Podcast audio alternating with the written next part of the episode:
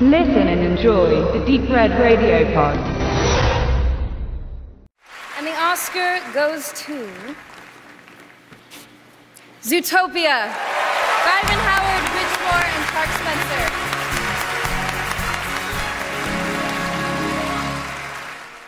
Oh Mann, das war wirklich ein trauriger Moment. Ich hätte es dem Leica-Team aus Portland und Kubo den tapferen Samurai mit Herzen gegönnt.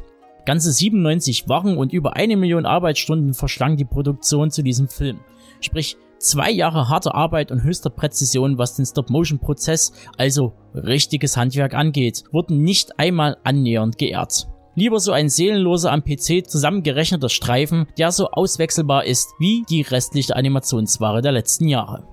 Und das, wo doch die Academy sich immer die große Kinokunst und die Werte des Filmhandwerks auf die Fahne schreiben. Ehrlich, ich hätte es sogar dem Animationsstreifen Moana in Deutschland liefer unter dem Titel Vajana gegönnt. Doch beide Filme haben ein Problem, also nicht für mich, aber für den Amerikaner.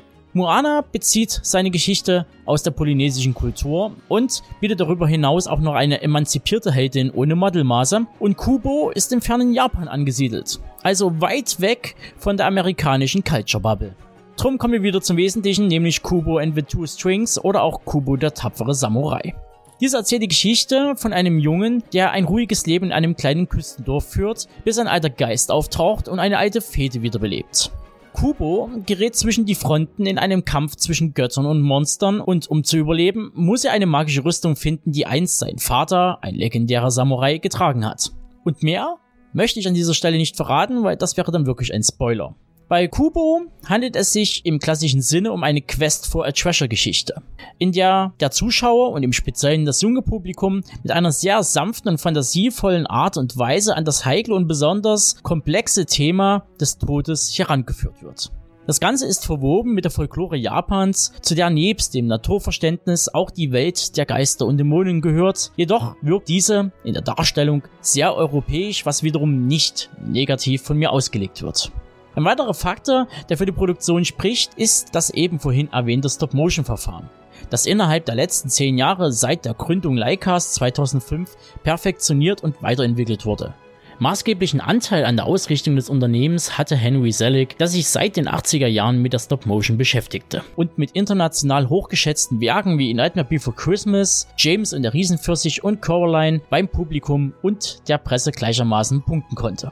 Nach seinem Weggang von Leica Entertainment im Jahr 2009 formierte sich dann das Team neu, um mit den Arbeiten an Paranorman zu beginnen, den ersten Stop-Motion-Film, der mittels 3D-Druckverfahren entstand.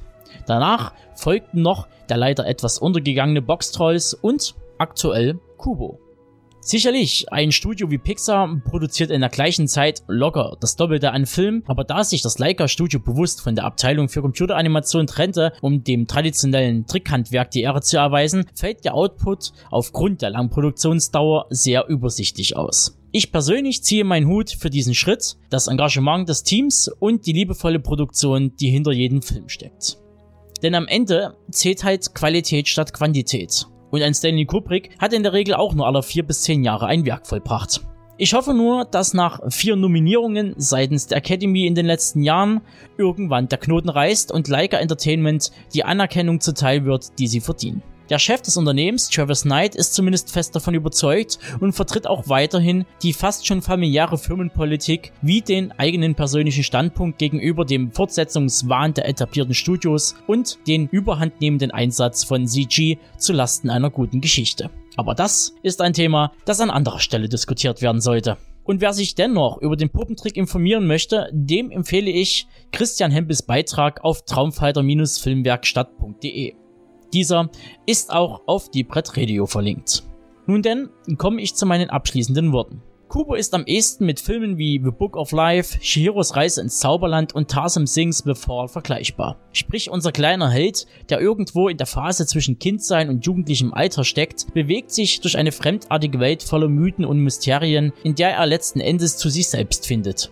Das Märchen erschließt sich durch seine archetypische Geschichte in seinen Grundzügen bereits den Kindern und nimmt diese ernst. Allerdings sollte der Film in Anwesenheit von Erwachsenen geschaut werden. Zum einen, weil dieser recht düster und schroff wirkt, zum anderen, weil es zu zweit doch immer am schönsten ist.